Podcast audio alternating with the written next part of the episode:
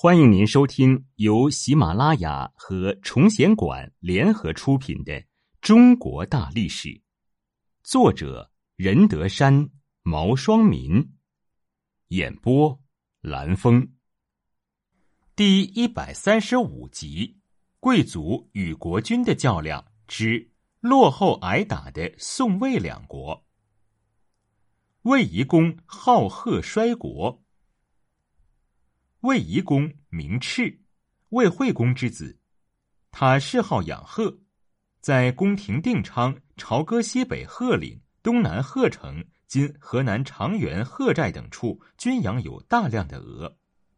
其鹤如冠，有品位俸禄，上等竟食大夫禄，较次者食士禄。他外出游玩，必带着鹤，载于车前，号称鹤将军。由贺及人，凡献贺者，给以重赏。俗话说：“上有所好，下必甚之。”那些想邀官求宠的大小官吏，都千方百计耗费民力捕贺，因此魏懿公好贺成瘾，到了不理朝政、漠视民疾、民怨沸腾、国势衰弱的境地。这一消息传出去后，前六六零年冬。北方敌人便从邢国的夷夷（今山东聊城西南）攻魏。到迎泽时，魏懿公发兵抵抗。大臣说：“君好鹤，鹤可令击敌。”魏懿公向国人授甲，国人说：“叫鹤去抵抗敌人吧。鹤有高官厚禄，我们哪里能够打仗呢？”魏懿公无奈，便带着少数亲信赴迎泽迎敌，结果兵败被杀。史官华龙华和李孔二人逃回朝歌，报告了夷公被杀的噩耗。魏公子申即带领魏人连夜向东南逃去，敌人马上追赶。到黄河的时候，宋桓公也已率兵到河边迎接魏公子申，于是敌人才不敢再追，将魏国的库藏和民间留存劫掠一空后离去。后来，公子申被立为魏代公，在野外造草庵，暂住曹地（今河南滑县东），史称卢于曹。一年后，魏代公病死，逃到齐国的公子悔归来，被立为文公。此刻，魏夷公之妹许穆夫人从许国赶来援助，向诸侯大国奔走呼号，终于说动齐桓公。于是，齐桓公派公子无亏率兵助魏，击败敌人。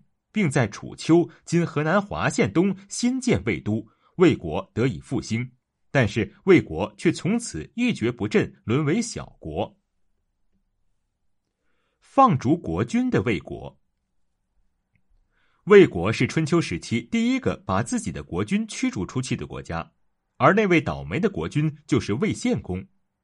魏献公的父亲魏定公在位时，就与清官孙林赋有矛盾。迫于晋国的威胁，魏定公才重新召回孙林赋。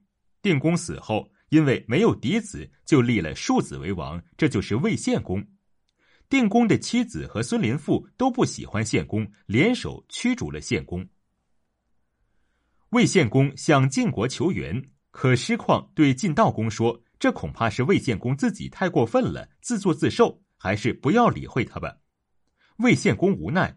通过弟弟公子先联络国内的大族宁喜，许诺一旦复国，将由宁氏掌权。于是宁喜攻打孙林赋，赢回了献公。魏献公回国以后，疯狂报复与他为敌的人，并公开与晋国作对。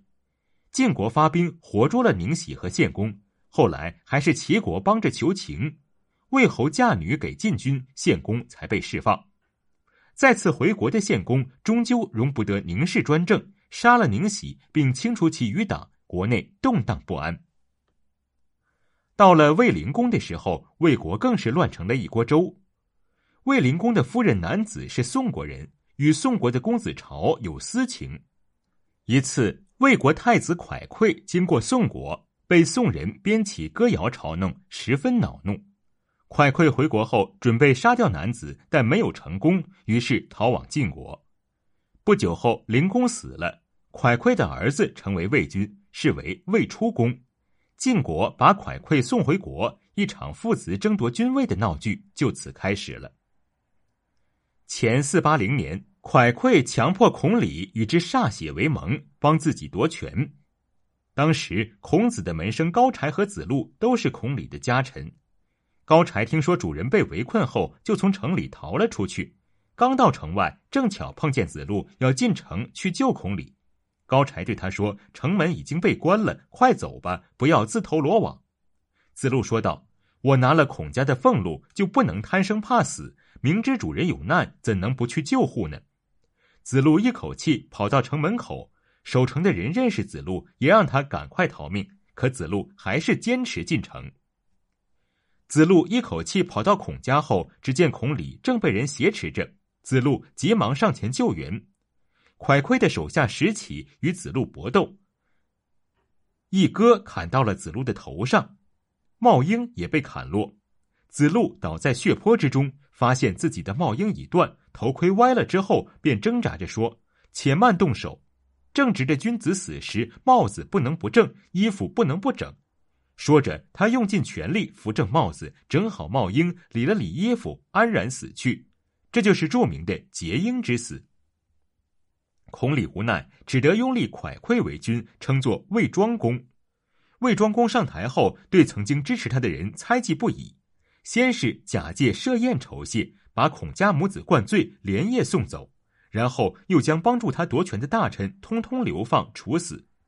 不久，庄公死了。晋齐两国各自都要立投靠自己的人做魏君，中间换了两三个国君，最后还是魏出公回国复位，政局才稳定了几年。前四七零年，魏出公也步了魏庄公的后尘，陆续对一些卿大夫削职夺邑，愤恨出公的人决定报仇，联合起来将出公也赶了出去。后来，魏出公借助越、鲁、宋等国的武装护送，才得以回国。